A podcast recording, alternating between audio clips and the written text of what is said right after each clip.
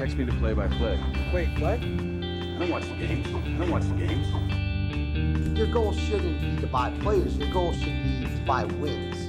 These guys, to me, are jerks. These guys, to me, are jerks. Bonjour à tous et bienvenue sur le podcast de Magnus Corsi. Mon nom est Thibaut Châtel, je suis en compagnie de mon acolyte Mathieu Brosseau. Bonjour à tous, bonjour Thibaut. Et euh, nous sommes extrêmement ravis de vous retrouver aujourd'hui pour le lancement de notre série d'émissions qui sera évidemment consacrée aux statistiques dans le hockey sur glace. Euh, série d'émissions dont on avait l'idée depuis assez longtemps maintenant, parce que euh, on échange beaucoup euh, avec vous euh, sur les réseaux sociaux notamment, et on a souvent des discussions très intéressantes, et vous avez plein de questions, et on a plein de réponses, et on n'a pas toujours le temps de s'y attarder. Et donc on prend le temps vraiment cet été de s'asseoir et de couvrir, en tout cas essayer de couvrir l'ensemble du sujet. Donc quand je dis l'ensemble du sujet, c'est qu'on va vraiment prendre le temps euh, de revenir sur les stats dans le sport en général, les stats dans le hockey, euh, détailler quelles sont les stats qu'on utilise à Magnus Corsi et même celles qu'on n'utilise pas parce que ça, va, ça peut aller beaucoup beaucoup plus loin. On abordera également euh, les questions qui fâchent, les débats récurrents, parce que c'est tout à fait naturel. On abordera également, et ça c'est j'imagine ce qui vous intéresse plus particulièrement, comment les équipes utilisent les statistiques, euh, les coachs, les dirigeants, comment les joueurs les voient, comment les coachs parlent aux joueurs de statistiques, etc. etc. Le nombre d'émissions n'est pas forcément fixé, on verra euh, au fil des enregistrements euh, ce qui nous manque, les sujets peut-être qui émergent, on aura peut-être en interview un ou deux invités surprises, on ne vous en dit pas plus pour l'instant. Mais en tout cas, on aura peut-être entre 8, peut-être 8 émissions, quelque chose comme ça.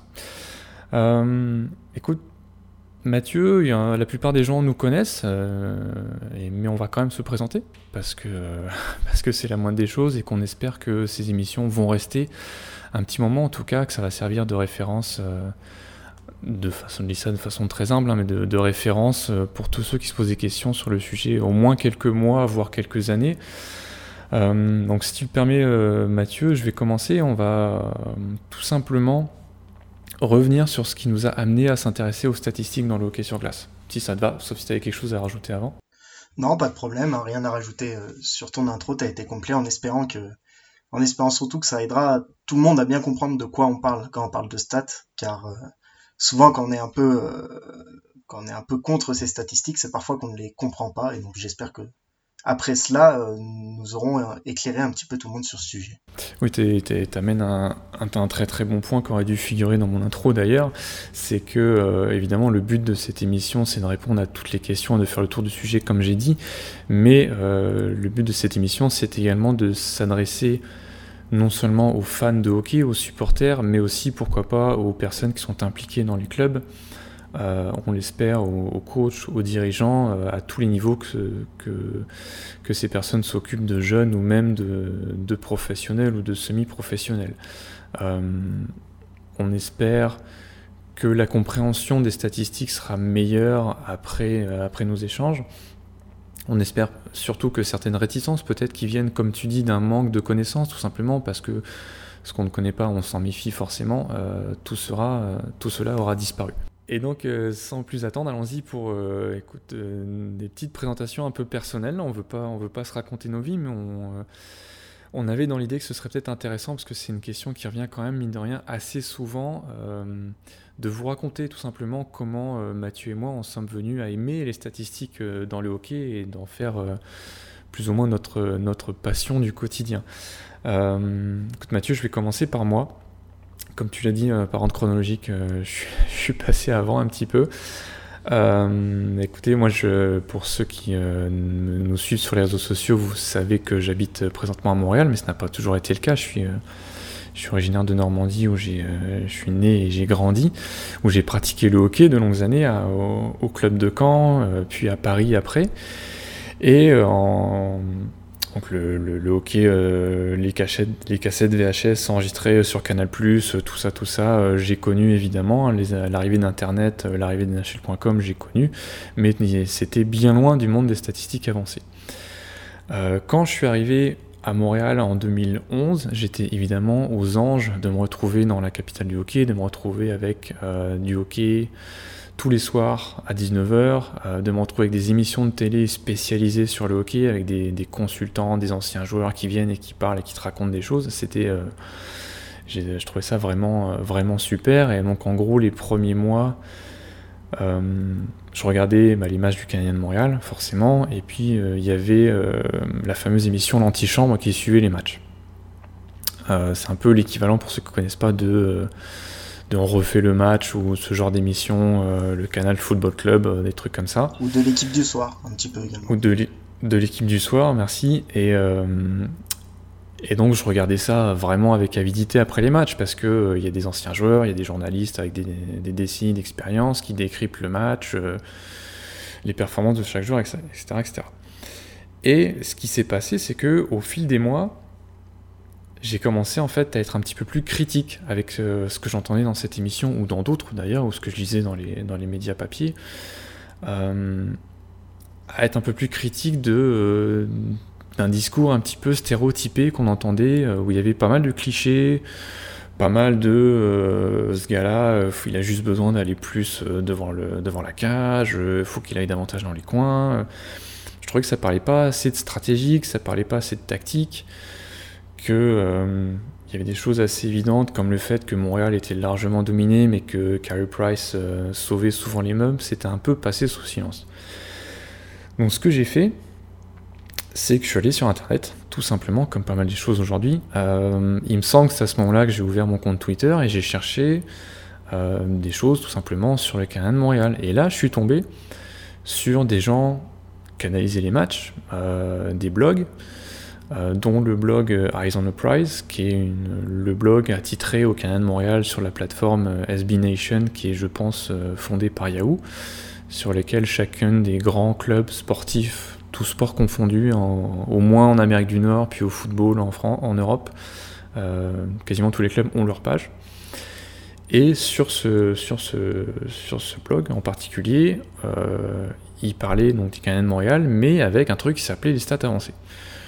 Donc au début, j'ai ouvert des grands yeux, forcément, j'y comprenais rien. Et puis, à force de lecture, à force de, de me plonger dans leurs articles, de suivre les, gars qui écrivaient là-dessus sur Twitter, sur Facebook, eh ben, euh, j'ai commencé à me dire que c'était super intéressant, qu'il y avait des angles qui n'étaient pas du tout abordés euh, dans les médias traditionnels, et qu'il euh, y avait peut-être un truc à creuser là-dedans. Donc voilà, ça c'est pour faire une histoire courte. Donc c'était en 2011-2012. Euh, l'histoire longue, c'est que euh, pendant plusieurs années, je me suis donc plongé là-dedans. Je suis allé voir les premiers sites, les premières bases de données euh, qui, qui ont été ouvertes par, toujours par des personnes du public, grâce aux données de la NHL. Je suis allé me plonger là-dedans. Et puis jusqu'à ce que l'envie déborde et que je commence à écrire sur les stats pour euh, Slapshot Magazine et OK Archive. Il y a 2015, il me semble, et puis euh, jusqu'à euh, ce que l'envie déborde à nouveau et d'avoir l'envie de créer Magnus Corsi pour la France. Et nous en sommes là aujourd'hui. Voilà, je pense que ça fait le tour pour moi. Donc Mathieu, je te passe, je te passe le micro pour que tu nous racontes à ton tour ton histoire des stats. Mon histoire à moi, elle est plus courte, logiquement, vu que je suis un peu plus jeune que Thibaut. Euh, bah, je suis arrivé au hockey un peu comme, comme Thibaut, hein, en, jouant, en jouant très jeune. J'ai joué au hockey à, Villard-de-Lans, euh, le, comme j'aime l'appeler, le, Québec français, là où tous les enfants sont, passent un petit peu par, par la glace. Et, euh, et voilà, après j'ai arrêté, je suis parti vers d'autres sports, mais je me suis remis à suivre euh, la NHL euh, quand j'étais en seconde, première et que je voulais faire un peu le rebelle à pas dormir la nuit, je me suis mis à regarder les matchs et, à me repassionner pour le hockey que j'avais pas lâché. Hein. je continuais à aller voir les matchs de Villard.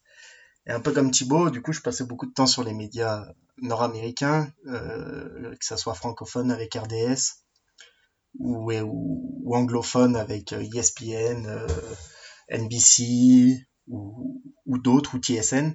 Je passais beaucoup de temps sur ces sites-là et pareil, comme Thibaut, je trouvais que finalement les analyses, elles n'étaient pas tant poussées euh, sur ces sites-là. Que finalement, on n'apprenait pas grand-chose euh, sur, ce qui se disait. C'était souvent des résumés de matchs ou des interviews, mais il y avait assez peu de d'analyse. Il y avait un peu des éditos sur RDS, mais ça n'allait pas beaucoup plus loin. puis avec ça, du coup, je continue à chercher un petit peu des, des références dans l'analyse pour mieux comprendre ce sport, mieux comprendre tout ce qui est entouré. Et à ce moment-là est arrivé bah, du coup Thibaut sur, euh, sur Twitter. Enfin, ça, devait, ça faisait un petit moment, je pense qu'il était là, mais je l'ai découvert à ce moment-là.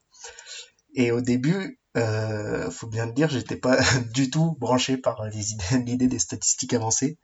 Euh, vous pouvez remonter notre feed Twitter à tous les deux. On a eu des débats assez animés sur euh, l'échange Adam Larson-Tyler Hall. À l'époque où New Jersey sortait d'une saison terrible juste après l'échange. Donc pour moi, ça n'avait rien changé. Et Thibaut me, me faisait comprendre par les statistiques que Tyler Hall apportait énormément et qu'il manquait juste de soutien, ce qui s'avère avéré euh, dès l'année suivante.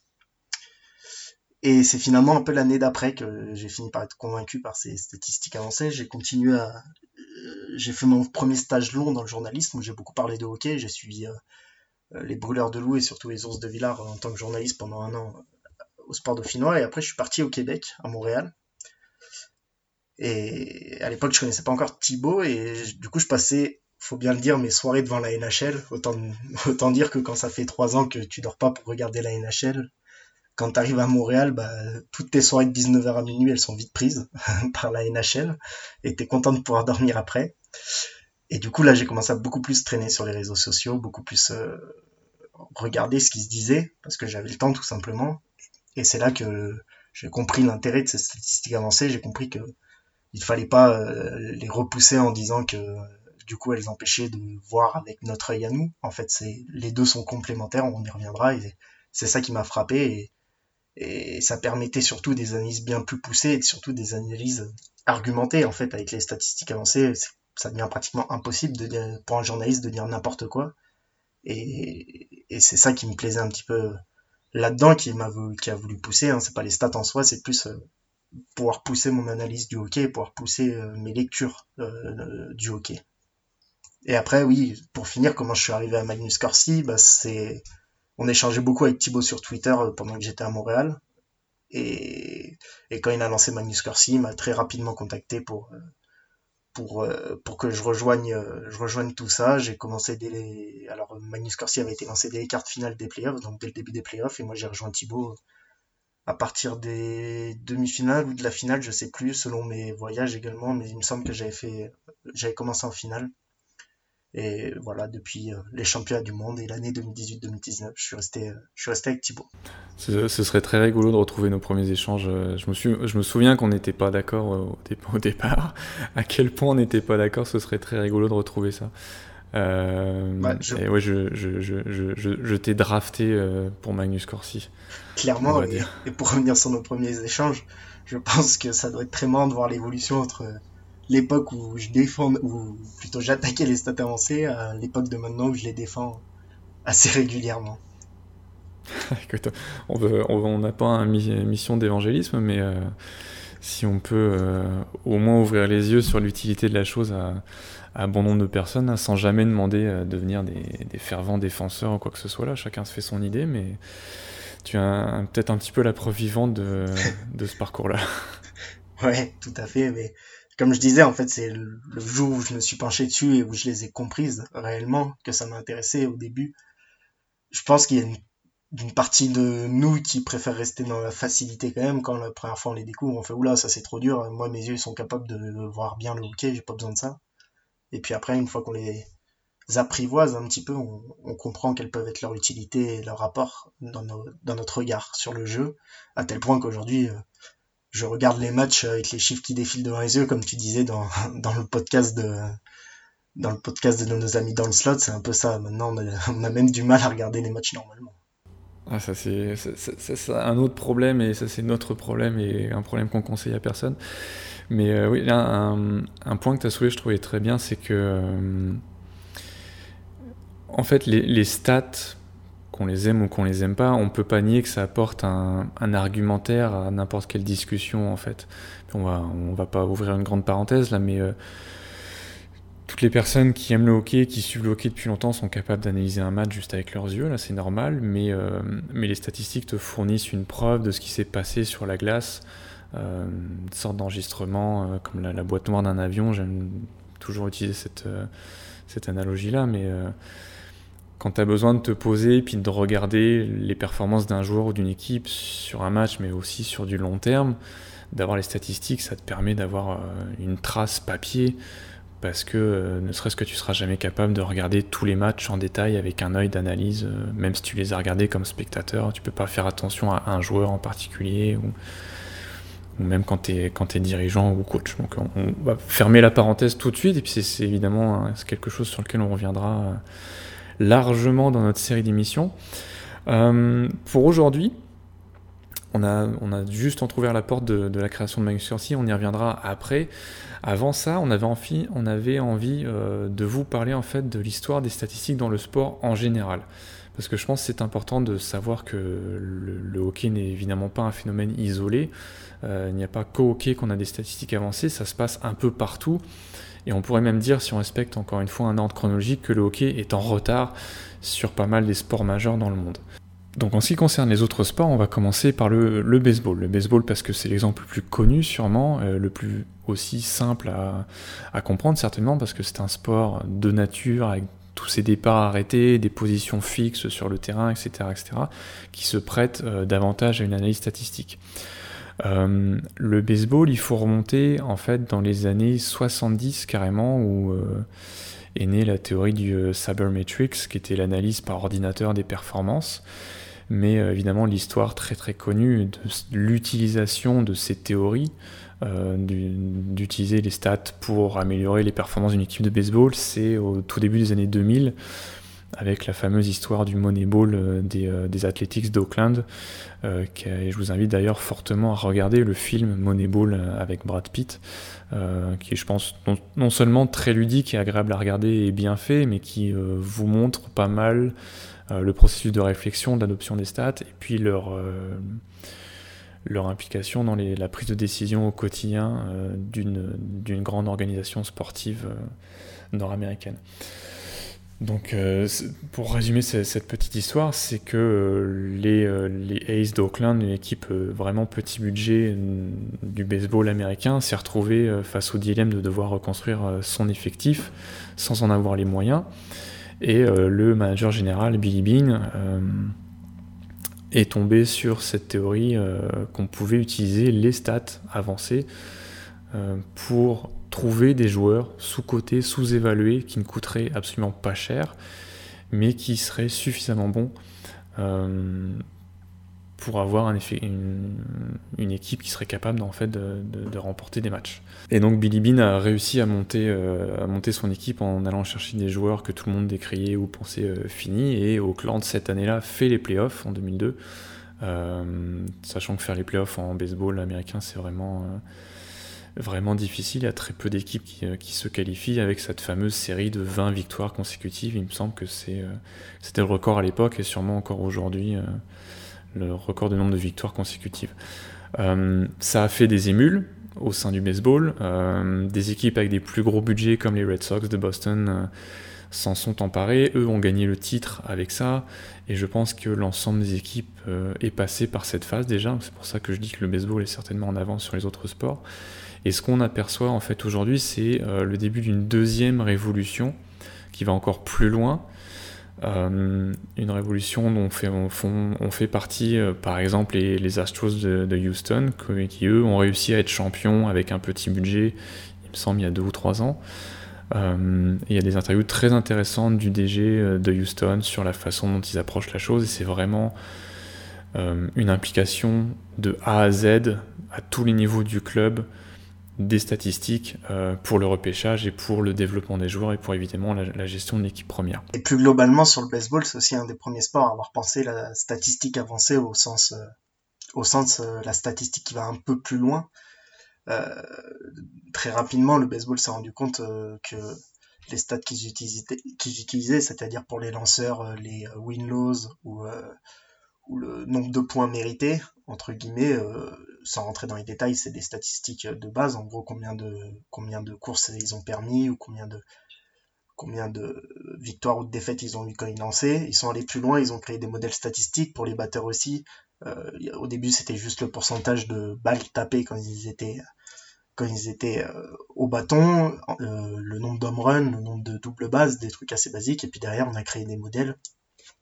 C'est parti du, du on-base pourcentage qui prenait en compte également les, fois où le, joueur allait, aller sur la première base grâce, à une, grâce à des mauvais lancers du lanceur, sans rentrer dans les détails du baseball. Et à partir de ça, ils sont allés plus loin, ils ont créé des modèles qui maintenant sont très faciles d'accès, hein, même sur le site de la MLB, tous ces modèles sont dessus qui prennent en compte, euh, qui prennent en compte euh, est-ce que le joueur a tapé la balle, est-ce que c'était un home run, est-ce qu'il a été sur la base, est-ce qu'il a fait deux bases, trois bases, est-ce qu'il a fait marquer des gens, et tout ça pris dans une seule statistique euh, qui est souvent sous la forme d'un pourcentage dans le baseball. Je vous conseille franchement, de vous, si vous vous intéressez au baseball et aux statistiques avancées, de vous pencher vraiment dans, ces statistiques. Il y a plein de glossaires qui existent sur Internet, et il y a vraiment beaucoup de modèles très intéressants pour comprendre, ce sport aussi voilà un petit peu pour le baseball. Et puis, euh, quand je dis que ce sport-là va plus loin que les autres, c'est qu'on en est arrivé peut-être à des extrêmes qui deviennent, à mon sens, peut-être un petit peu débattables. C'est-à-dire que de ce que j'en ai lu, euh, on a aujourd'hui des situations avec des équipes où on a forcément l'entraîneur sur le banc avec les joueurs, comme, comme partout, mais derrière lui, on a 3-4 euh, personnes pour en gros lui chuchoter à l'oreille lui chuchoter à l'oreille euh, que bah, si on est dans la situation euh, X7549, là j'invente des codes comme si on était à la NASA, et eh ben il faut faire ça. Voilà, c'est si tu un joueur en deuxième base avec la défense dans telle position, qu'on est dans la sixième manche du match et qu'on mène 3-2, il faut envoyer ce type de batteur au bâton parce que historiquement c'est ça qui marche le mieux. Donc c'est un peu comme si on laissait une intelligence artificielle diriger son équipe euh, je pense que c'est très, pour le coup, euh, spécifique au baseball, euh, qui est un sport particulier et que ça ne s'applique pas à un sport en mouvement continu, comme le hockey sur glace. Si on passe aux autres sports majeurs, pour rester en Amérique du Nord, le football américain ou le basket sont des sports qui ont largement adopté les statistiques avancées depuis longtemps également. Euh, le football, qui est un sport extrêmement décortiqué, extrêmement stratégique, qui pour moi ressemble à une version miniature de la guerre avec euh, un état-major en haut qui surplombe, qui envoie des ordres par radio aux gens au bord du terrain, qui envoie des ordres aux mecs sur le terrain. Euh, c'est évident que les stats ont fait leur, leur trou là-dedans. une, histoire, une histoire drôle, c'est que une des une stats, euh, une stateuses les plus, euh, plus brillantes, on peut le dire comme ça, euh, sur Twitter, qui s'appelle Namita, son nom, de famille m'échappe, du hockey, qui, qui, écrivait sur le hockey, qui a fait pas mal de recherches sur la draft du hockey et tout, s'est fait embaucher par les Eagles de Philadelphie l'année dernière, donc ils ont gagné le titre par la suite. Je dis pas que c'est juste à cause d'elle, mais bon voilà. et elle avait raconté à la blague que ça avait été plus facile pour elle euh, de se faire embaucher par une équipe d'un autre sport que de se faire embaucher par une équipe de hockey alors qu'elle avait toutes ses recherches publiées en ligne, accessibles à tout le monde, et que ça n'avait pas suffi pour prouver la valeur de la chose. et qu'elle avait trouvé une job dans la NFL à la place. Voilà. Tout de même à noter que c'est des sports euh, tous assez différents du hockey dans le sens où c'est quand même des phases soit arrêtées pour le baseball, soit de possession un peu pour le basket. Hein. Le jeu n'est pas en flux tendu. L'équipe a la balle pour un certain temps et c'est dur de lui prendre. Il y a peu d'interceptions. Soit même les deux, avec le football américain qui est à la fois un, sport de possession puisqu'une équipe a la balle pendant longtemps et des phases arrêtées. Et c'est très loin du hockey. Et finalement, un des sports qui se rapproche le plus du hockey, et on va en parler, c'est c'est plus le soccer. C'est plus le soccer, évidemment. Et euh, juste pour parler un petit peu de basket avant, euh, le basket a aussi fait sa révolution. Euh, je pense que les Warriors de Golden State ont été à, ont été à la pointe de ça. Il y a aussi beaucoup d'utilisation de, stats et de, la technologie pour surveiller la performance des joueurs et leur niveau de fatigue. C'est quelque chose qu'a fait Toronto cette année pour, pour surveiller l'état de forme de, de, de Kawhi Leonard, pour s'assurer qu'il soit en forme en playoff, le reposer au bon moment. C'est quelque chose que faisaient les Spurs de San Antonio depuis des années. et concrètement, un truc qui a changé dans le basket avec l'arrivée des stats, c'est euh, le fait de tenter beaucoup plus de 3 points. Euh, parce que quand les, quand les stats avancées sont arrivées, les, les, premières recherches ont été faites, ont montré que le niveau de réussite au tir, qu'on soit à 3 points ou qu'on soit en dehors de la raquette, en gros, est quasiment similaire. est quasiment similaire, sauf que évidemment la récompense quand on est à 3 points est largement supérieure, parce que c'est 3 points au lieu de 2. Et donc les équipes se sont mises à tenter beaucoup beaucoup plus de 3 points. On a vu des profils de joueurs adaptés à cette stratégie, et je pense que c'est quelque chose qu'on voit, euh, sans être un spécialiste du basket euh, moi-même, c'est quelque chose qui se voit très largement maintenant, euh, même à l'œil nu, quand on regarde un match de basket même pour parler de l'équipe euh, forte du moment, même s'ils n'ont pas gagné cette année, les Warriors se sont vraiment construits comme ça pour le coup, autour de Steph Curry et Clay Thompson. Exactement, Curry, je pense que c'est le, prototype du joueur moderne qui s'accorde qui s'accorde à, cette vision. Tout à fait. Le foot, je pense que ça va parler à plus de gens, comme tu l'as annoncé, c'est quelque chose qui se rapproche peut-être un peu plus du hockey. Euh, le foot est aussi en avance sur le hockey, désolé de vous décevoir, même si médiatiquement, le foot est peut-être seulement en train de faire sa, sa révolution. Je dis seulement parce que les origines des utilisations des stats avancées dans le foot, ça remonte en fait à fin des années 90, quand il y a des gars en Angleterre qui sont allés euh, démarcher des investisseurs, hein, des, entrepreneurs, qui sont allés démarcher des équipes. Alors je me souviens plus de la première équipe, le nom m'échappe. Euh, si vous tombez sur le numéro du magazine SoFoot d'il y a quelques mois consacré aux stats avancées dans le foot, c'est un bijou. Allez lire ça, il y a vraiment plein plein de trucs très intéressants. Euh, et donc des gars sont allés voir des équipes en proposant de la vidéo, mais en mettant plein de caméras autour du terrain. Et pas seulement une ou deux caméras qui surplombent le truc. pour améliorer les, entraînements et les analyses de match. Et en fait, ils se sont rendus compte que si tu branchais ces caméras-là dans des ordinateurs, ça te donnait plein de stats. Euh, et donc euh, c'est la naissance euh, des boîtes comme Opta, qui sont mondialement connues aujourd'hui, ou Prozone, il me semble, qui a suivi pas longtemps après. Et les premiers grands clubs à avoir découvert la chose, c'est Manchester United, où Sir Alex Ferguson a découvert ça et a sauté de joie au plafond, si j'ai bien tout compris. Et euh, c'était la saison 1999 euh, où ils font le triplé championnat, Ligue des Champions et puis euh, la Cup, j'imagine, ou un autre truc. Et donc par la suite, évidemment, ça a fait des émules. Hein, les, José Mourinho, Pep Guardiola, ce sont des grands, grands amateurs de stats. Ça n'empêche pas d'avoir des styles de jeu complètement différents. Hein, vous voyez, on en fait, on en fait l'utilisation qu'on veut. Mais quand je parle. Arsène Wenger aussi, il me semble. Arsène Wenger, exactement. Arsène Wenger, c'est un gars qui parlait d'expected goals, de buts anticipés en conférence de presse il y a des années et les gens ne comprenaient pas du tout euh, de, quoi il parlait.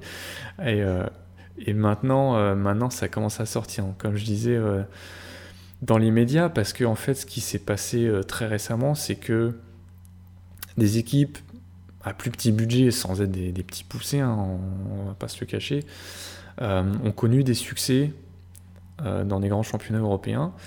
Et euh, les gens se sont demandé mais comment ils ont fait? Parce que quand tu fais face à des armadas, euh, même en Angleterre, hein, Liverpool face à les Manchester City et compagnie, comment ils ont fait pour, remporter des, des titres? Et il s'est avéré que ces équipes-là avaient notamment fait des recrutements très très intelligents sur des joueurs que personne n'avait vu venir en gros, avaient eu des super performances et avaient fait des plus-values énormes à la revente.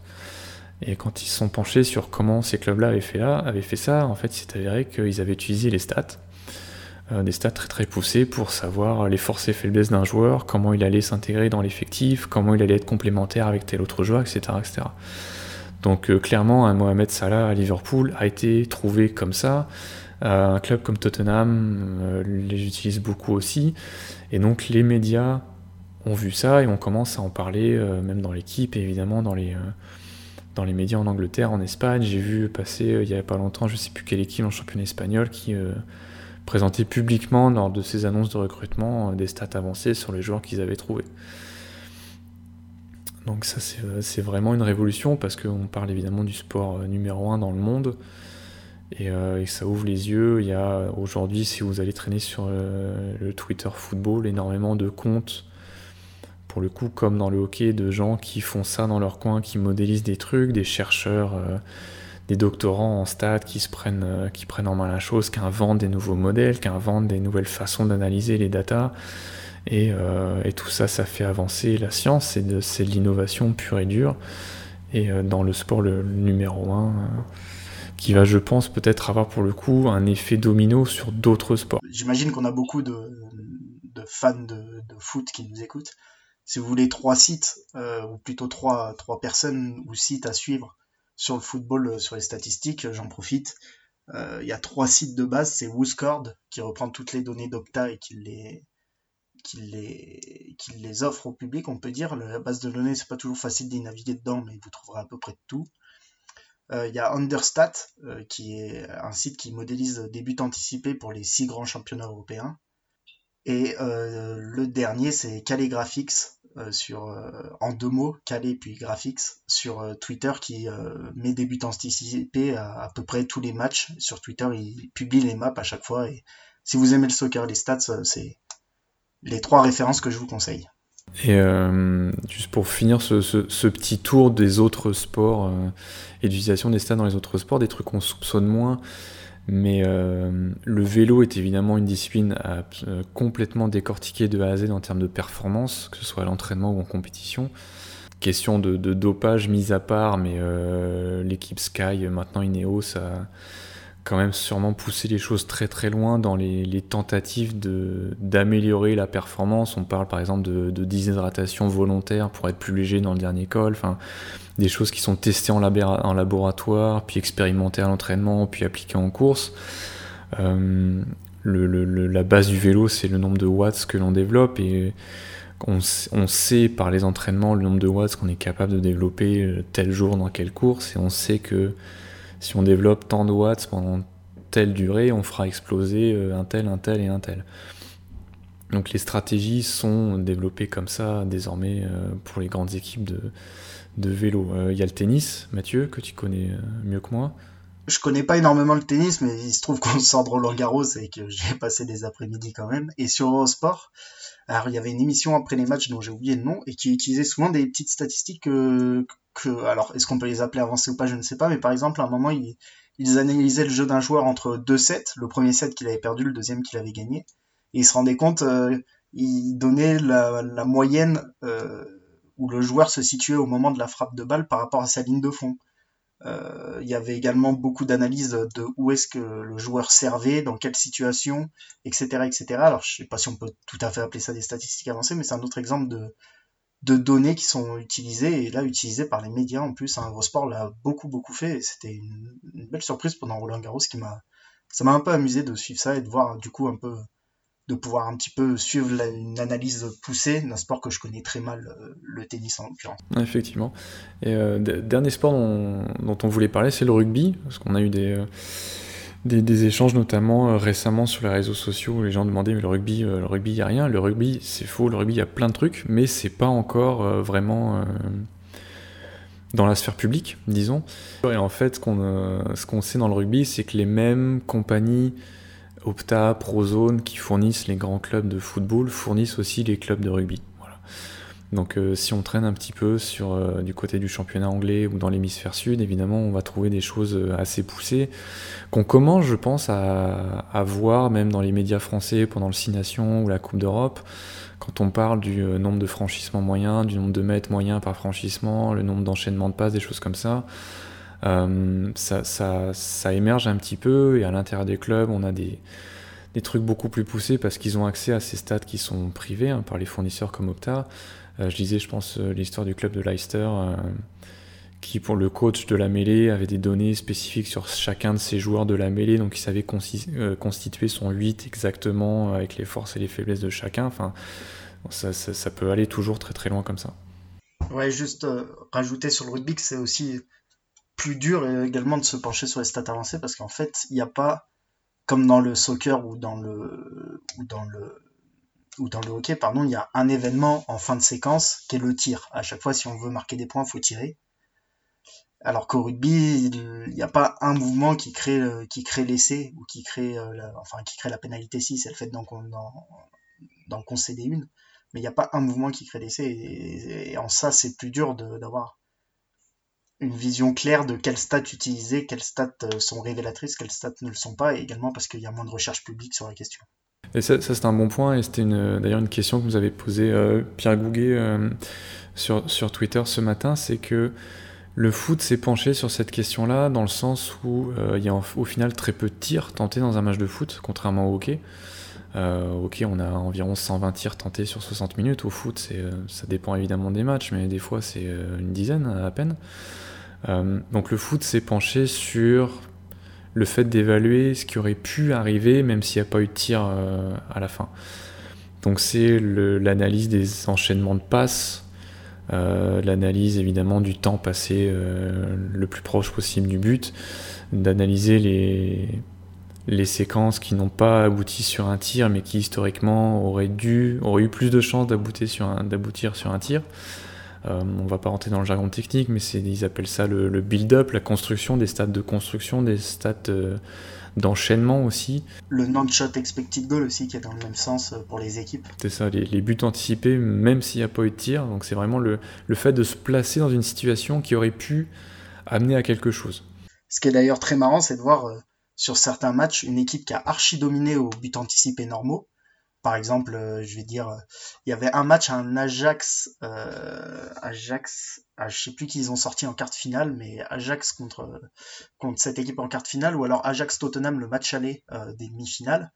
On voit l'Ajax qui est devant aux expected goals classiques qui viennent après des tirs, mais au final, quand on prend les expected goals pas tirs, donc c'est-à-dire les non-shot expected goals, et ben on se rend compte que l'équipe adverse était au-dessus. Et en fait elle a tellement tourné une fois que l'Ajax a pris les devants, elle s'est un peu repliée et l'équipe adverse a tourné autour de, sa cage sans jamais avoir des solutions de tir, notamment grâce, euh, bon on va pas rentrer dans les détails, mais grâce à des super milieux défensifs, à une super défense euh, néerlandaise. Et du coup on se rendait compte qu'au final ce, qu'on ce qui semblait être une domination, si on prend que les tirs, n'en est peut-être pas forcément une, mais plus une, une réussite à se mettre en bonne position et à limiter les bonnes positions de l'adversaire. Hum, non, ça, fait du sens pour le foot. Et le hockey dans tout ça Maintenant qu'on a fait le tour, le hockey dans tout ça, euh, on l'a dit euh, plusieurs fois, le hockey est un petit peu à la traîne, dans le sens où euh, les statistiques avancées dans le hockey sont apparues il y a seulement une dizaine d'années, enfin de manière officielle en tout cas, c'est une dizaine d'années parce que tout simplement la NHL a mis à la disposition du public ces statistiques avancées sans, euh, sans en soupçonner l'existence en fait, c'est qu'ils ont mis à disposition du public toutes les informations des matchs et notamment tous les tirs tentés et non plus seulement les tirs cadrés. Donc tous les tirs tentés, c'est le fameux Corsi. Le, porte-étendard un petit peu des stats avancées, même si c'est quelque chose de très très simple euh, par définition.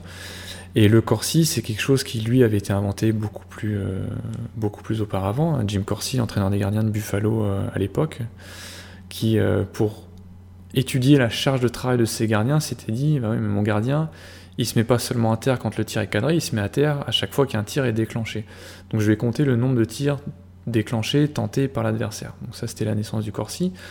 on sait qu'un Scotty Bowman utilisait le Corsi euh, quand il coachait, donc ça, on est, ça remonte à bien plus qu'il y a 10 ans évidemment. Euh, mais l'utilisation et l'explosion, le, développement euh, des stats avancées, ça date vraiment de la saison, je pense c'est 2010-2011. Donc ce qui s'est passé à partir de là, c'est que il y a des petits malins qui ont pris ces informations brutes données par la NHL et qui ont commencé à se dire bah tiens c'est rigolo, on va aller fouiller là-dedans, on va voir ce que ça donne. Et puis les premières bases de données euh, publics sont apparus. Hein. dans l'ordre, je me souviens plus, mais euh, les premiers sites sont appelés euh, War on Ice. il y en a eu d'autres comme ça. Et il y a une communauté qui s'est formée autour de ça, évidemment sur les réseaux sociaux, principalement Twitter, parce que c'est l'Amérique du Nord, c'est là que ça marche le mieux. Mais des gens ont compris ça, qui ont commencé à faire des recherches sur, sur une saison, sur plusieurs saisons, ont commencé à se demander tout simplement bah, Maintenant qu'on a autant d'informations, est-ce qu'il y a des trucs qui ressortent? Est-ce qu'il y a des trucs qui marchent mieux pour certaines équipes? Qu'est-ce qui domine? Et le, on rentrera dans les détails, dans l'importance des stats euh, dans d'autres émissions, mais rien que de le fait de voir une corrélation très forte entre tenter plus de tirs que son adversaire, avoir un meilleur Corsi, et gagner des matchs, et se qualifier pour les playoffs, et gagner la coupe, c'est un truc qui a sauté tout de suite aux yeux de tout le monde. Euh, très clairement, des équipes comme euh, Boston en 2011, Détroit avant la, fin de la dynastie Détroit était un. Je regrette qu'on n'ait pas les, stats complètes pour euh, ces années-là, mais c'était des monstres absolus et je pense qu'on s'en rend pas suffisamment compte malgré le nombre de titres gagnés, avec un Niklas Lindstrom à la baguette notamment. Et Détroit, Boston, les Chicago, Los Angeles, ce sont des équipes qui ont gagné des championnats en, pratiquant un hockey euh, où ils tiraient, ils tiraient, ils tiraient euh, autant que possible parce que également, tout simplement, posséder le palais le plus longtemps possible, c'est faire en sorte que l'adversaire ne le possède pas et donc ne peut pas attaquer. Donc quand on vantait les défenses de Boston ou de Los Angeles, c'était aussi parce que ces équipes-là monopolisaient complètement le, palais. Euh, parenthèse fermée. Et maintenant, on est arrivé à des, à des stades où quasiment toutes les équipes de la NHL utilisent les stats avancées. Quasiment toutes, parce qu'il y, a certains, on n'est pas encore sûr, mais Edmonton, par exemple, quasiment certains qui ne s'en servent pas. C'est de ce qu'on entend, c'est pas juste une déduction de leur performance.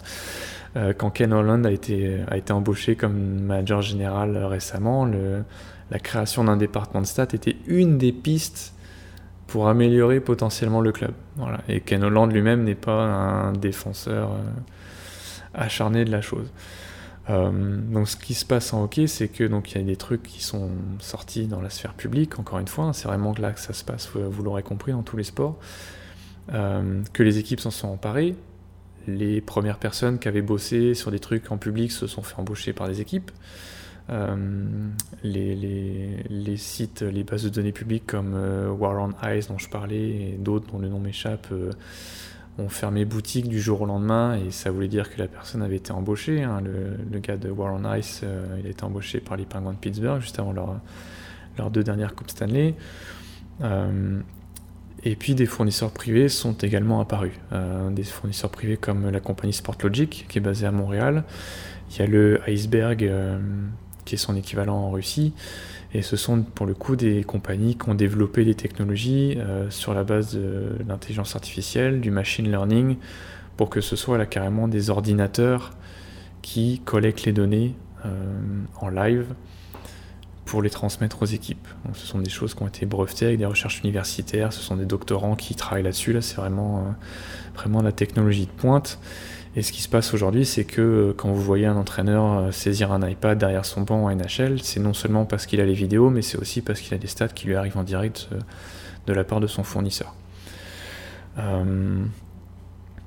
Et pour finir le, petit tour rapide là-dessus, puis on y reviendra dans l'émission qui sera consacrée à comment les équipes utilisent les stats. Beaucoup d'équipes en NHL ont des analystes euh, spécialisés ou délèguent l'analyse à euh, des personnes, des entraîneurs adjoints des choses comme ça. Il y a différents niveaux d'utilisation, mais euh, je pense que quasiment toutes les équipes y jettent un œil, sauf peut-être un, ou deux, un ou deux qui traînent la patte. pour parler du reste du monde du hockey, en Europe, ça se développe également. On a aujourd'hui les championnats la Suède, la Finlande, l'Allemagne, la Suisse euh, fournissent des stats avancées sur leur site internet. Euh, donc ça va pas toujours très très loin, mais c'est la base, c'est euh, le Corsi, c'est des cartes interactives avec l'emplacement des tirs pour tous les joueurs. Est-ce que c'est un tir du revers, un tir du poignet, dans quelle situation, etc. la Suède a passé un accord global avec la fameuse compagnie Sportlogic, par exemple, donc toutes les équipes suédoises ont accès à des données de niveau NHL aujourd'hui directement euh, dans leur boîte mail. Euh, ce qui nous amène en transition, forcément, à la France et à la création de Magnus Corsi. Est-ce que j'ai oublié quelque chose, Mathieu, sur les autres championnats européens? Non, juste une petite remarque. Je suis pas sûr que sur la Suède ça soit disponible publiquement les stats avancées. Non, c'est pas public, c'est vraiment pour les équipes. C'est un accord que la ligue a passé avec Sportlogic, un accord global où euh, toutes les équipes reçoivent leurs données euh, de la part de Sportlogic. Mais c'est pas public.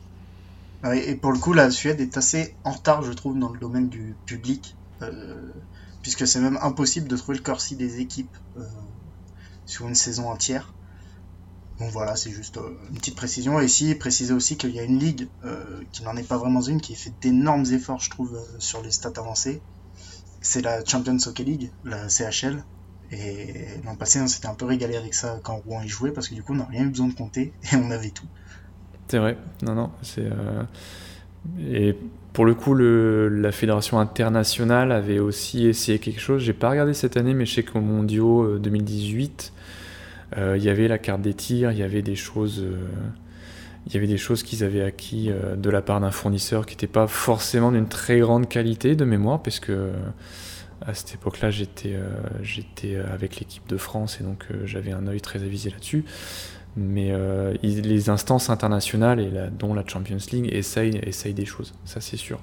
Cette année, je, ne les ai pas retrouvées, ces cartes-là. J'ai essayé un petit peu de collecter les stats euh, pendant ces championnats du monde. Et j'avais pas trouvé de stats un petit peu avancées euh, sur, le site, sur le site de l'IAHF, mais qui est aussi un peu, un peu en bazar, donc j'ai pu passer à côté. Ouais. Et pour la petite anecdote marrante, avant de, passer vraiment à Magnus Corsi, un championnat qui se développe aussi, c'est la Ligue australienne. Euh, et, si vous vous demandez pourquoi ça se développe, bah, c'est parce qu'il y a une analyste, une, stateuse euh, euh, qui, a fait de ça sa passion, bah, qui s'est mis à traquer des matchs vraiment comme Magnus Corsi et qui a fait ça pour le hockey féminin nord-américain parce que je pense qu'elle a habité aux États-Unis pendant quelques années pour ses études. Et en rentrant en Australie, puis comme la saison en Australie c'est l'été et eh ben, elle traquait les matchs et je crois qu'elle elle a été embauchée euh, dernièrement par euh, un des clubs de la Ligue australienne euh, en tant qu'analyste stat. C'est pour la, belle histoire. Et donc, la transition logique, c'est que la France, il n'y avait rien. Il n'y avait rien avant nous, on va pas se. enfin, faire, de la fausse modestie, mais ce, qui était, ce qui était fourni par la Ligue Magnus, c'était les stats les stats historiques, hein, les, buts, les assists, les points, le, plus-minus, euh, les minutes de pénalité, les face-off, et, ça s'arrêtait là. Et puis, avec beaucoup d'erreurs, il faut le dire quand même. Hein. Les tirs cadrés, euh, on, a, on a retrouvé des totaux qui paraissaient très étonnants, et notamment des, pourcentages de réussite au tir qui étaient meilleurs que, voire bien meilleur que, que des Ovechkin ou des Patrick Laine. Ouais, c'est sûr. Il y a des choses assez étonnant. Il y a des choses qui, man qui manquaient de cohérence, mais ça c'est c'est comme tout, c'est une question d'investissement et parfois euh, c'est pas toujours évident euh, pour certains clubs de, de, mettre un œil très très euh, très très regardant là-dedans, sachant que les stats sont collectés sur place. Ce qui s'est passé, c'est que en, juste avant les playoffs 2018, donc euh, en fait, j'ai eu une conversation avec euh, Léo Giraud, qui est un ancien joueur euh, qui a joué au, Lyon de Lyon, puis qui est parti ensuite en Suède et qui est maintenant entraîneur dans le junior suédois et qui s'occupe aussi un peu du côté agent de joueurs. on parlait de stats, parce qu'il y avait plein de questions, il était super intéressé, il se demandait comment les équipes faisaient, tout ça, et puis il y avait la Magnus. Bah, la Magnus, moi, je disais, Magnus, j'ai jamais rien entendu. Euh, j'ai appris par la suite que euh, Sébastien Bernard de Hockey Archive avait tenté une sorte de projet à la Magnus Corsi il y a des années, mais avec des gens sur place dans les patinoires, genre les, conducteurs de, surfaceuses, des choses comme ça. Euh, ça avait échoué forcément parce que c'était absolument une mission impossible. Mais du coup, il n'y avait rien. Donc ce qui s'est passé, c'est qu'il m'a mis la puce à l'oreille, euh, Léo, et euh, donc juste avant les playoffs 2018, vraiment quelques jours avant, et je me suis dit, donc à l'époque je suivais quasiment exclusivement la NHL pour Hockey Archive et Slapshot Magazine, je me suis dit ce serait rigolo de tenter un truc et de voir en fait comment le public va réagir. Donc l'idée initiale c'était de se dire, bah, quand on arrivera en finale de la Magnus, je euh, traquerai les matchs, je collecterai quelques données de base et puis je ferai euh, des graphiques sur Twitter et j'écrirai peut-être un ou deux articles pour voir euh, quelle sera la réaction du public. Est-ce qu'il y aura un intérêt ou pas du tout? Est-ce qu'il y a un ou deux médias euh, qui seront intéressés, etc. etc. D'ailleurs, même avant les playoffs, tu avais déjà fait un petit graphique avec les stats de la ligue, si je me rappelle bien. Je pense que c'est vraiment dans les jours qui viennent parce que l'idée ne me serait pas venue avant. Mais ouais, effectivement, j'ai regardé uniquement sur la base des buts marqués et encaissés parce que c'est ce c'est ce qu'on avait, mais essayer de voir un peu euh, ce qu'on avait sous la main. À l'époque où j'avais fouillé le site de fond même quand tu vas dans le, un peu dans l'arrière-boutique euh, du site de la Magnus où c'est en noir et blanc euh, pour accéder aux feuilles de match. et donc dans les jours précédant les playoffs, je me suis dit ce serait trop bête, autant tenter un truc, pourquoi ne pas commencer dès maintenant? Donc ce qu'on a fait avec le soutien euh, total de Hockey Archive, c'est de passer un appel pour trouver des volontaires pour traquer les matchs. Euh, il y a des gens qui ont répondu tout de suite et on, les salue bien fort. Euh, parce que sans eux, Magnus Corsi n'aurait pas la moitié de ce qu'on a en boutique à l'heure actuelle.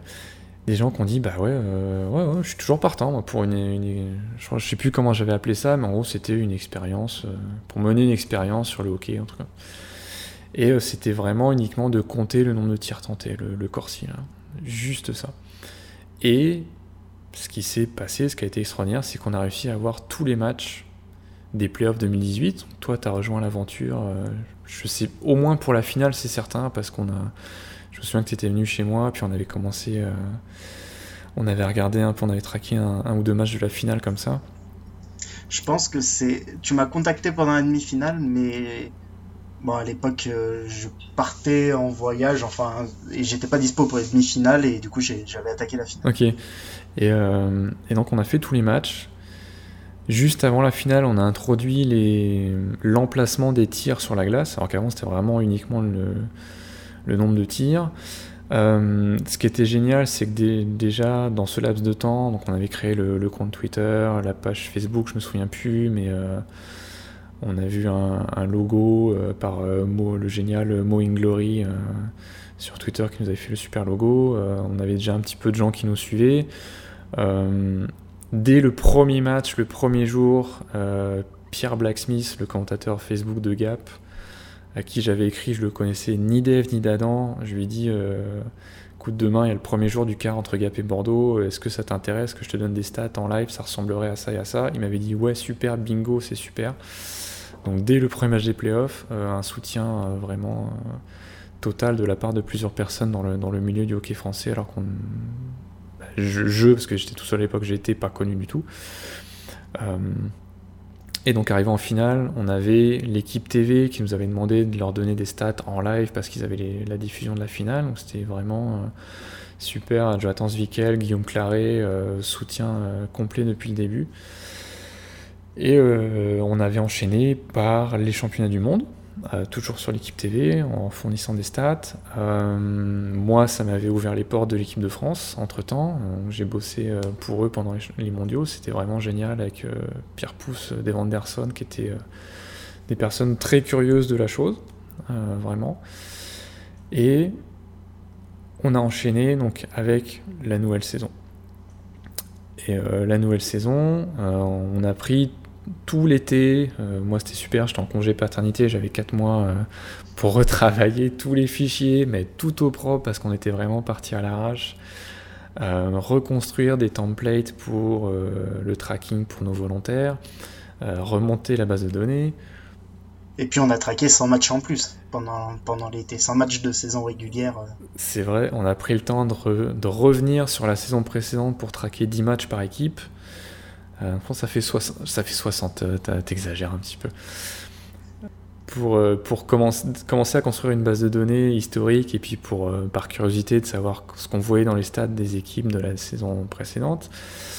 Bref, donc on est arrivé bien armé pour le coup pour le début de la saison 2018-2019. Euh, c'est le moment de dire comment on fonctionne. C'est une, une question de Pierre Dehan, superbe arbitre de Ligue Magnus, qu'on salue, euh, sur euh, comment on fonctionne. C'est une question qui revient de toute façon euh, très largement. Donc, il y a Mathieu, il y a moi. Nous, quand on, traque, un match, donc en gros, on traque deux matchs par journée hein, sur les six. On est capable de traquer donc, les stats des équipes, mais surtout les stats au niveau individuel, joueur par joueur. Donc c'est-à-dire qu'on va traquer qui est sur la glace à chaque tir tenté. Euh, on va traquer aussi les sorties de zone, les entrées de zone par type. Vous inquiétez pas, on aura un épisode complet sur la définition de chaque stat, ce que ça veut dire, comment on les utilise. Euh, tout ça pour dire qu'en gros, euh, Mathieu ou moi, quand on traque un match, on arrive à collecter environ 3500 informations sur 60 minutes. À côté de ça, on a donc une équipe de volontaires, entre euh, 6 et 10 volontaires la saison dernière, qui eux, à qui on demande uniquement de traquer euh, les tirs tentés et l'emplacement sur la glace. Donc on a divisé la glace en 7 zones, vous avez sûrement déjà vu passer euh, ce petit graphique euh, qui découpe la glace comme ça. Et donc si on compte la situation de jeu, la zone, ça fait à peu près 300, euh, 300 informations par match sur 60 minutes. Donc 300 et Mathieu et moi on est à 3500.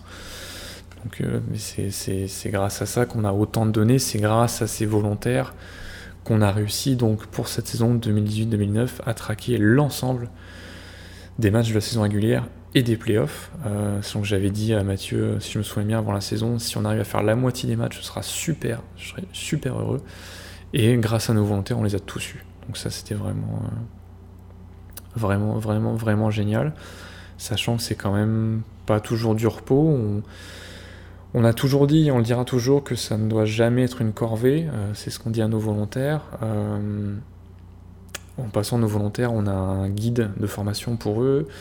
ils commencent toujours par traquer un ou deux matchs qui ne comptent pas en gros pour du beurre. On vérifie que le que le travail est bien fait, c'est un peu mal dit, mais que, que, la formation. Que les données sont viables. Que les données sont viables et que la formation a bien été, euh, bien été, bien été euh, apprise. Euh, ça nous permet toujours de corriger quelques petits points parce qu'il y a toujours des, questions dans cette situation-là. Qu'est-ce qui se passe? Là, le tir, il était là. Comment je le note donc ça répond notamment aux questions des gens qui nous demandent comment on vérifie les stats, est-ce que notre base de données est validé ou quoi que ce soit? Donc oui, euh, oui, euh, absolument. Mais euh, donc pour, dans, dans, le détail, il y a des volontaires qui, qui font ça en live ou en différé grâce à la plateforme grâce à la plateforme Fatsit où sont tous les matchs de la Ligue Magnus. Hein. D'ailleurs, Magnus Corsi n'existerait pas sans Fatsit, c'est évident. Hein. Sans le lien vidéo des matchs, on, ne pourrait pas le faire, et surtout le lien en différé. Euh, ne serait-ce pour moi qui suis à Montréal, donc je fais ça le soir en différé. Hein. Je peux pas assister, euh, je peux pas regarder les matchs en direct quand ils passent à 14h. Euh, et puis un match en différé, quand, quand on traque des données, ça permet de faire pause, ça permet de faire marche arrière, n'est-ce pas Mathieu Ce qui arrive très très très souvent. Ouais, oui, évidemment, un, traquage complet avec les 3500, 3500 événements dont parlait Thibaut, c'est au moins deux heures et demie, mais deux heures et demie c'est quand tout s'enchaîne ultra bien. Et plus souvent c'est trois heures et voire trois heures et demie parce qu'il y a forcément un moment où on se déconcentre un peu. Ouais c'est ça, c'est euh, deux heures et demie, trois heures, dépendamment, euh, on va pas se le cacher de la qualité de la vidéo. Euh, dépendamment du flocage des maillots, ça je pense qu'on l'a suffisamment fait savoir à la blague à certains clubs cette saison, des numéros qui se ressemblent tous, là c'est comme nous on fonctionne avec ça, c'est parfois pas évident. Donc quand vous jumelez les deux, la qualité, qualité vidéo avec des maillots illisibles, ça, ça, approche plutôt les 3 heures. Euh, Et notre, notre, taux de, notre taux de concentration ici, hein, parce que on fait évidemment autre chose de, notre vie, hein, on gagne pas d'argent grâce à Magnus Carcier. Euh, moi je suis étudiant, Thibaut il travaille et il y a des fois les soirs on est moins concentré que d'autres. Ah c'est sûr, ça c'est sûr. Euh, mais non, pour nos volontaires, en général, je pense que c'est euh, deux heures, hein, parce que ça se fait quasiment live en regardant le match en différé, ou avec quelques petits moments de pause. Et puis l'avantage de pouvoir le faire en différé, c'est qu'on saute, on saute les pauses entre les périodes. Pour finir un petit peu l'histoire de Magnus Corsi, et puis c'est sur ça que se finira ce, premier épisode. Donc la saison 2018-2019, on en a aussi profité pour euh, aller un petit peu plus loin, pour développer des outils euh, qu'on avait en tête. Euh, on parle évidemment du fameux camembert de prédiction des matchs, sur quelque chose on a pris le temps de travailler et qu'on a mis en ligne, je pense aux environs de la dixième journée, qui était pour le coup un moyen ludique euh, d'approcher les stats, d'approcher le public euh, et de leur faire parler de stats et de hockey, de montrer qu'il y avait euh, une valeur à les utiliser, que c'était ça, ça, servait à quelque chose, que ça pouvait servir à quelque chose. Donc je pense qu'on s'est aussi bien amusé avec ça. des nouveaux visuels, pour expliquer, expliquer les stratégies des, des joueurs. On a essayé d'écrire, pas suffisamment parce qu'on a manqué de temps, comme dit Mathieu plusieurs articles explicatifs, parce qu'on est bien conscient que les stats avancées, c'est quand même compliqué. Ça, je pense que c'est le, chantier numéro un. Euh, qu'on peut pas. Euh, je disais en début d'émission, moi ça m'a pris des années pour vraiment être, euh, pour vraiment baigner dedans, et tout le monde n'a pas le temps, ni la patience, ni l'envie de le faire. Donc c'est à nous aussi d'être, d'être pédagogique et de, de prendre les gens par la main, c'est un grand mot et on veut pas être, euh, paraître, euh, paraître condescendant, mais de, de montrer aux gens qui, qui, sont intéressés, encore une fois, qu'il y a une valeur là-dessus. Donc on a fait la saison entière, on a fait les playoffs, il y a eu le, les prédictions 100% euh, valides des playoffs, ça c'était, ça c'était chouette. Et, et là, en termes d'avenir, on fera l'année prochaine, ça c'est certain. Et puis à, plus long terme, à plus long terme, on, on se prononce pas. On se prononce pas pour la bonne et simple raison, c'est que le jour où la Ligue, la Fédération française, la Ligue Magnus, engage un fournisseur pour collecter les stats avancées comme le font les autres championnats européens, Magnus Corsi tout simplement n'aura plus raison d'être. Euh, et honnêtement, moi je l'ai toujours dit, c'est que j'en serais très content parce que euh, c'est un investissement en temps euh, très très important. On va pas se le cacher, c'est notre passion et on va pas se plaindre. C'est, je sais pas pour toi Mathieu, moi je trouve ça génial ce qu'on fait. Et mais le jour où la ligue fait ça, la ligue fait ça pour nous Soit on fera que de l'analyse sans avoir regardé euh, des heures et des heures de match en se concentrant sur l'essentiel, soit on ira collecter des trucs un peu plus poussés et pointus qui seront pas faits par la ligue. Mais on n'aura pas à le faire, on n'aura pas à, se baser sur une équipe de volontaires non plus.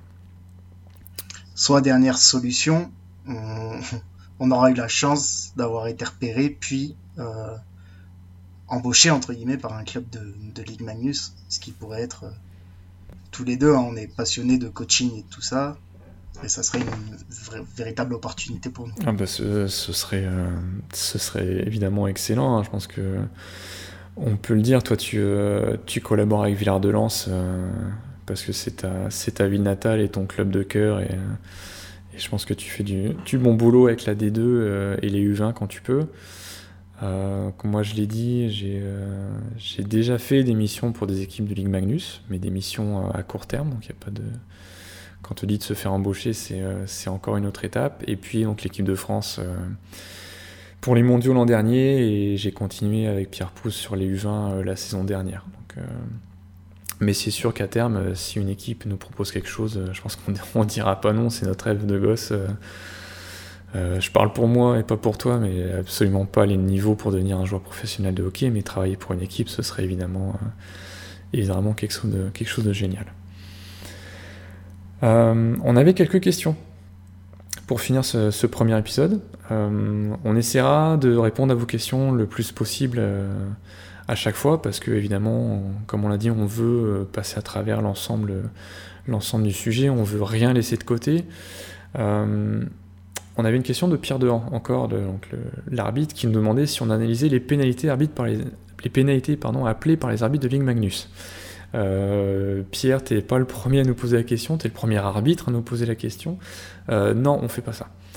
On fait pas ça, Magnus Corsi, c'est vraiment sur le jeu en tant que tel. Et euh, si on note le différentiel de pénalités prises et concédées pour les joueurs, on note pas, on n'analyse pas la performance des arbitres en gros. Euh, ce n'est pas le cas, ce sera jamais le cas. Euh, l'occasion pour nous de dire qu'on sera toujours neutre en ce qui concerne la question de l'arbitrage. On va pas se cacher qu'il y a un gros débat euh, concernant l'arbitrage et la qualité de l'arbitrage dans certains cas en Ligue Magnus. nous, on est de l'avis que les arbitres font un travail extrêmement difficile. Les personnes qui n'ont jamais arbitré, moi je vous conseille d'aller arbitrer un match. Euh, personnellement, je l'ai fait et ça a été une des pires expériences de ma vie parce que c'est vraiment ultra compliqué, même si tu connais bien le jeu euh, et même si tu arbitres un match de D4, euh, c'est vraiment très très dur de suivre et d'être attentif à chaque seconde. Que l'arbitrage français n'est pas d'un niveau NHL, je pense que là on va choquer personne et les arbitres eux-mêmes sont les premiers à dire que le hockey s'est professionnalisé mais pas forcément leur profession à eux. Et encore, et encore, on sort de playoff NHL où franchement. Et oui, et oui. Donc, euh, Très honnêtement, la Magnus n'a pas grand chose à envier à la NHL sur, sur l'arbitrage. Peut-être à d'autres ligues européennes, mais je pense pas à la NHL. Non, c'est sûr. Et puis ça reste pour le coup un, un élément complètement humain. Et dans tous les sports, l'arbitrage humain sera toujours sujet à critique, mais notre position, c'est aussi de dire que dire qu'on a perdu un match à cause de l'arbitrage, c'est un peu euh, nier le fait qu'on n'a pas réussi à le gagner de toute façon. Euh, voilà. C'est ce que ce que j'allais rajouter. Je pense que dans le hockey français actuellement, on peut progresser énormément dans l'analyse de nos matchs, que ce soit supporters, fans, euh, journalistes évidemment, avant d'aller taper sur l'arbitrage, parce que des des analyses construites d'un match de hockey hein, actuellement en France il n'y en a pas beaucoup donc avant de taper sur arbitrage je pense que on peut analyser plus en détail euh, chaque match un, petit truc que moi je m'amuse à faire des fois parce que ça me m'irrite un petit peu les oreilles, là, c'est quand j'entends des commentateurs dire, euh, par exemple, ah ben il y avait hors-jeu, là, il y avait hors-jeu, là. Je fais pause, je reviens, puis je regarde image par image s'il y avait vraiment hors-jeu. Et je, peux, et je peux te dire, Mathieu, que quasiment 100% du temps, il n'y avait pas hors-jeu, l'arbitre avait raison. Et eh oui, et d'ailleurs, en, en rebondissant sur ce point, il y a rien de... honnêtement, il n'y a rien de plus désagréable quand on écoute Fanseed de tomber sur un, sur un commentateur qui décide de commenter toute décision ou non-décision de l'arbitre. C'est, en tout cas, je trouve particulièrement désagréable, alors que pourtant beaucoup de commentateurs font un bon boulot à côté de ça et qui est parfois un peu gâché à cause de ça. C'est sûr, et puis moi je pense que eux-mêmes le, eux-mêmes le reconnaissent. Hein. Les, commentateurs fansite sont des bénévoles et on les salue euh, parce qu'ils font un travail formidable euh, uniquement sur la base de leur passion. Mais c'est vrai que des fois il y aurait un peu plus de temps alloué à l'analyse, euh, on va dire, de la stratégie et moins à commenter les décisions, ce serait peut-être les, les, les, bienvenus. On essaie de faire des, critiques constructives. Autre question de Pierre Gouguet qui demandait si on pouvait utiliser les mêmes stats au foot, par exemple, genre le Corsi. Bah, le, le, Corsi, je dirais que ça fait très longtemps qu'il est utilisé au foot parce que à peu près tous les médias en lendemain de match montrent les tirs cadrés et les tirs tentés depuis très longtemps. Ouais. Sachant, comme on a dit, qu'il y a très peu de tirs au foot, donc la corrélation entre tirer plus que l'adversaire et gagner les matchs est sûrement moins forte. J'ai jamais vu de jamais vu de stats là-dessus, mais euh, par contre, ce qui se fait au foot, c'est le, le, temps de possession de balle, notamment le temps de possession de balle dans la moitié de terrain adverse. Oui, il y a beaucoup de choses hein, qui, se font, euh, qui se font dans le foot, faut creuser. Et je pense que dans le foot, encore plus que dans le hockey, même si c'est déjà le cas dans le hockey, il faut pas s'attendre à une stat miracle qui soit ultra corrélée à plus de 80% aux victoires de l'équipe. Euh, et ça, dans le foot, encore plus que dans le hockey, j'ai l'impression. Non, c'est certain. Et puis quand on, quand on regarde un peu ce que les équipes de foot, vraiment, donc on, à l'intérieur des équipes de foot, ce qu'elles utilisent comme stats, ça va vraiment très très très loin et c'est sur des détails. C'est-à-dire que le, l'avantage du football, en gros, c'est que le sport est beaucoup moins rapide que le hockey.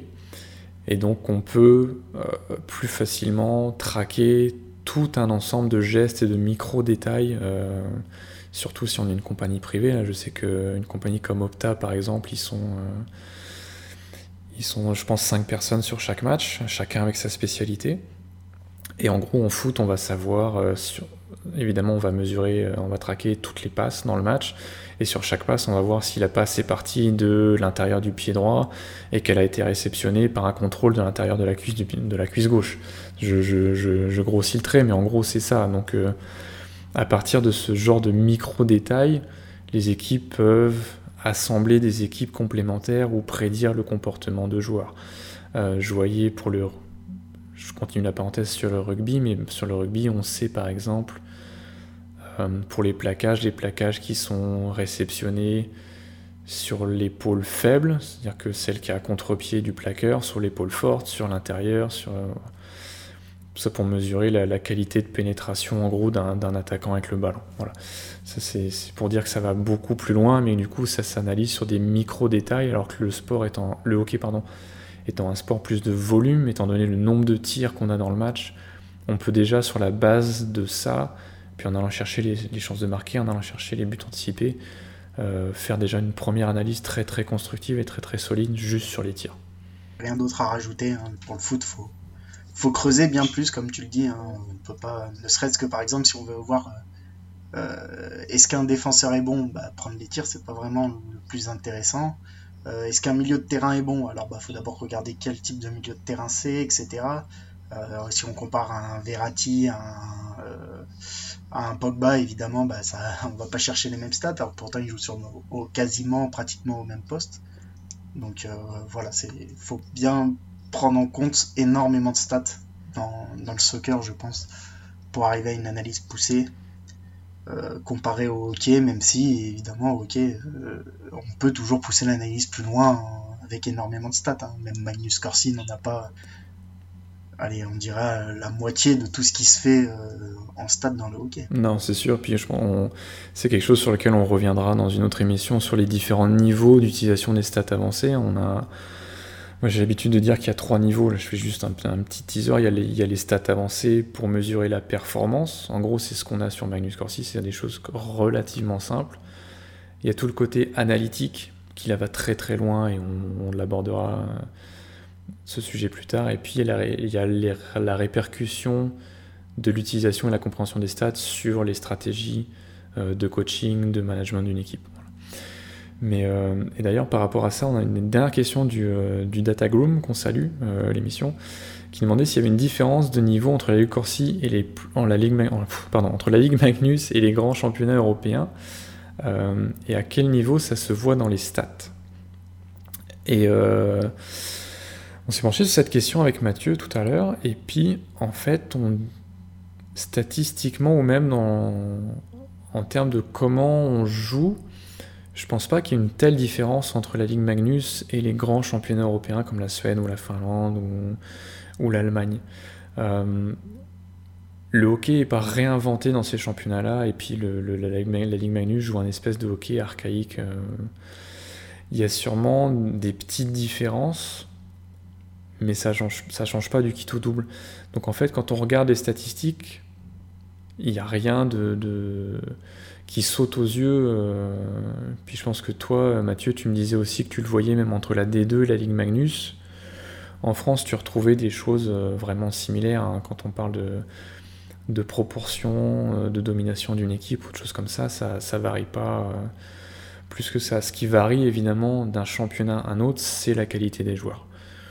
C'est-à-dire que le même style de hockey avec les mêmes stratégies, euh, va être pratiqué par exemple en Suède, sauf que tous les joueurs vont plus vite, tous les, séquences de jeu s'enchaînent plus vite et, forcément ça donne pas le même résultat.